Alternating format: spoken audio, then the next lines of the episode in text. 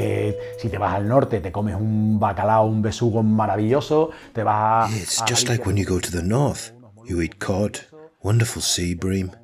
If you go to Galicia, you eat seafood and wonderful shellfish. If you go to Valencia, you eat spectacular rice. If you go to the south, you eat fried fish. You'll be amazed by it.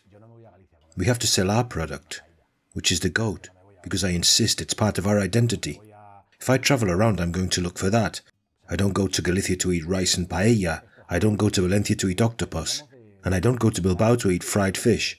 This is something that we must convey to our customers and visiting travelers successfully. Eating today is more than just feeding oneself.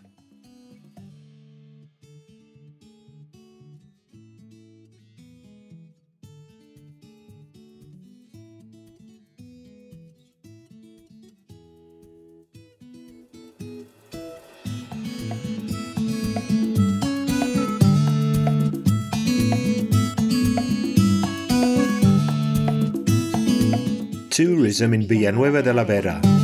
Smart tourist signs in audio format. Gastronomy.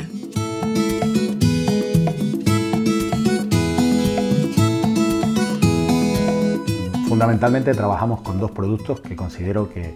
We work with two products mainly, which I consider to be the jewel in the crown of our area.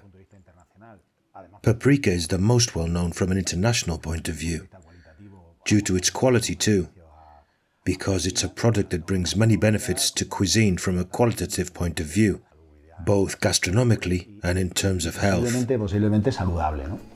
Pero hay otro producto que It may be healthy, but there is another product that I value highly that we must put more and more effort into, which is goat. Ciertamente es más antiguo en la comarca It is certainly older in the region than paprika, given that paprika is post Columbus and goat is pre Columbus.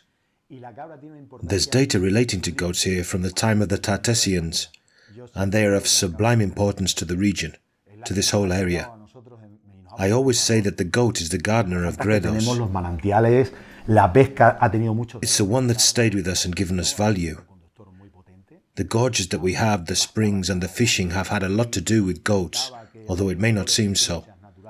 There's a very strong common thread, which is that goats grazed in the gorge and prevented natural trout predators from killing all the trout fauna. In fact, now that there are not so many goats, there are very few trout. They prevented them from having predators, such as the mink, which is a natural predator.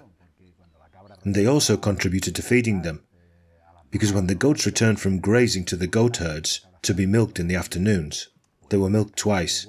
The goats, in turn, after eating all day, defecated in the gorges, and these excrements contained grass seeds, which the trout could feed on, so the goats also put trout on our tables.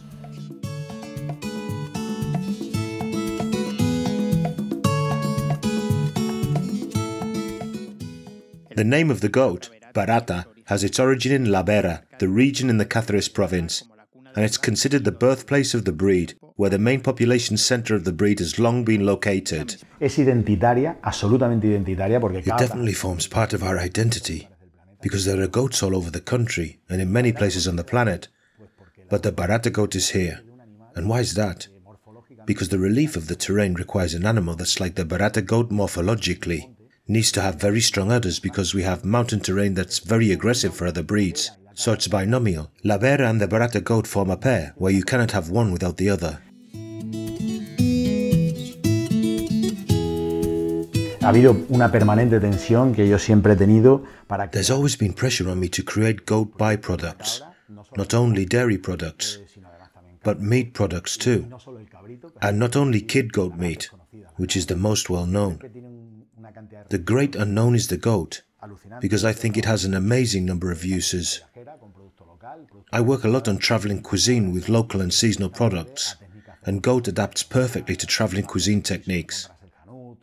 For example, making a stew with curry or any spice you may find. especia que te puedas encontrar funciona muy bien. It works very well, que también heredamos and it's something we also inherited from the Muslim world, de la época from the Muslim era, y se presta mucho. a and it lends itself very well to this type of meat. La más saludable It's the healthiest meat of all those we know.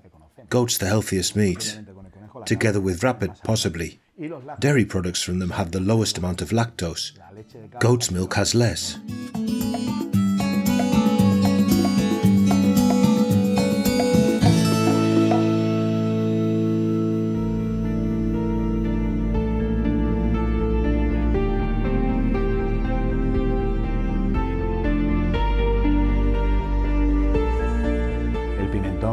Paprika is the common ingredient in any flavor you may come across in the region, especially stews, soups, and so on. However, paprika also adapts very well to desserts. Chocolate with spicy paprika is a dream, and ice cream with paprika from La Vera is amazing. You have to come with a much more open mind.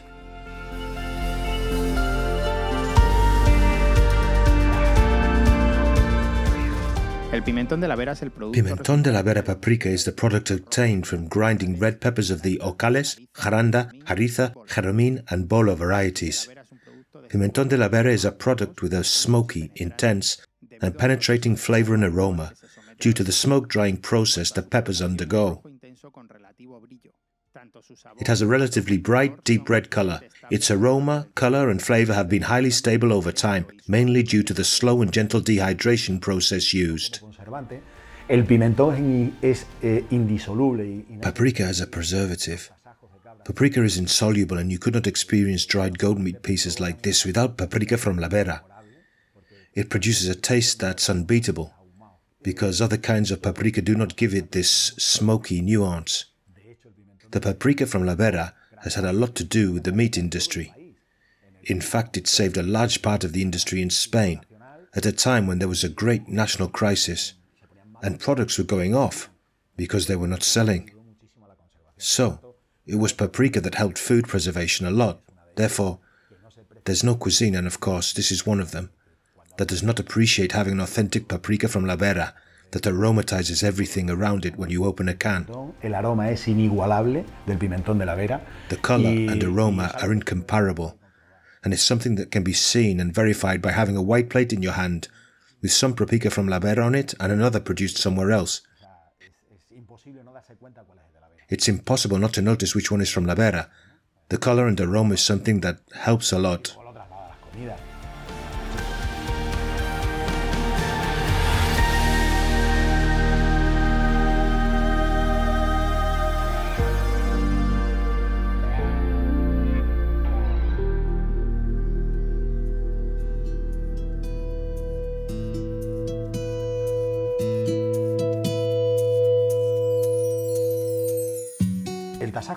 Tasajo dried goat meat or jerky, is another goat byproduct.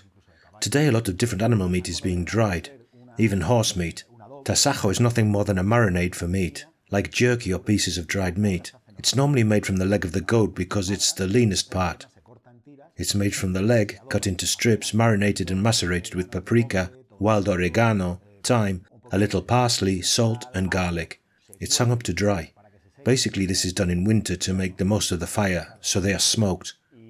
The paprika already has a hint of smoke, but it's also smoked a little to add a little bit more. Tasajo has always been carried here. The goat herds used to carry it in their bags. That is, when they went out to pasture, they carried paprika and cheese. It was practically their daily menu. The origins of tasajo go back to the times when goat herds handled them on the Sierra de Gredos mountains. Extensivamente el ganado en la Sierra de They did not have the means to preserve the meat, contaban con medios para conservar so they cured it in the tasajo style, cutting it into very thin strips that were marinated with paprika from La Vera. They were then salted and left to dry.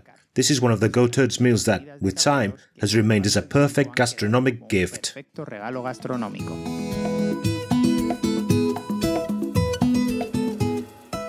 Although the original meat was always from La Vera goat, nowadays it's also sold using other types of meat such as pork. Carne, como puede ser la de cerdo. Y luego, pues aquí en las tabernas de los. Here in the taverns, until the 1980s, what were known as taverns, which today we call bars, cafeterias, and gastrobars, were formerly taverns.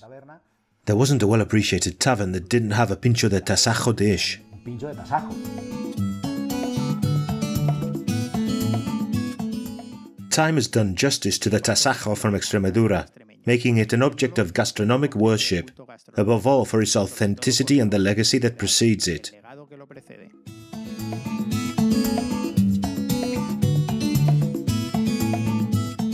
Of course, there are many other typical dishes in Villanueva de la Vera, some of them coming from the typical Matanzas animal butchery. De las típicas matanzas. Porque aquí se hacía mucha matanza. Mucha.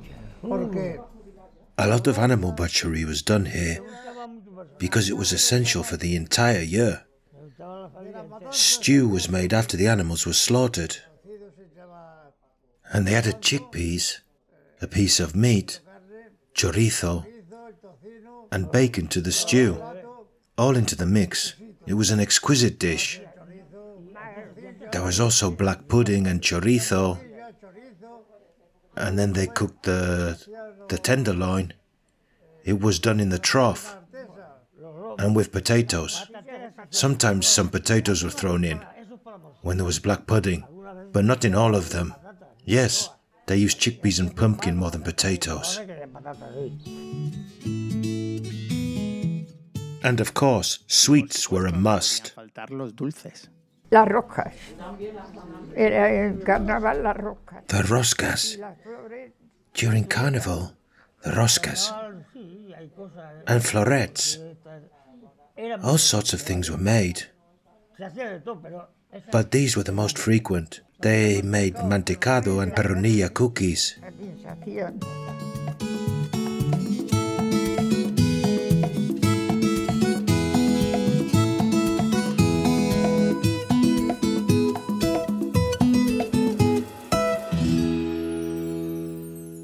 A production for Radio Viajera, financed within the framework of the Project for the Development of Smart Villages of the Government of Extremadura and the European Union, with the support of the Villanueva de la Vera Town Council.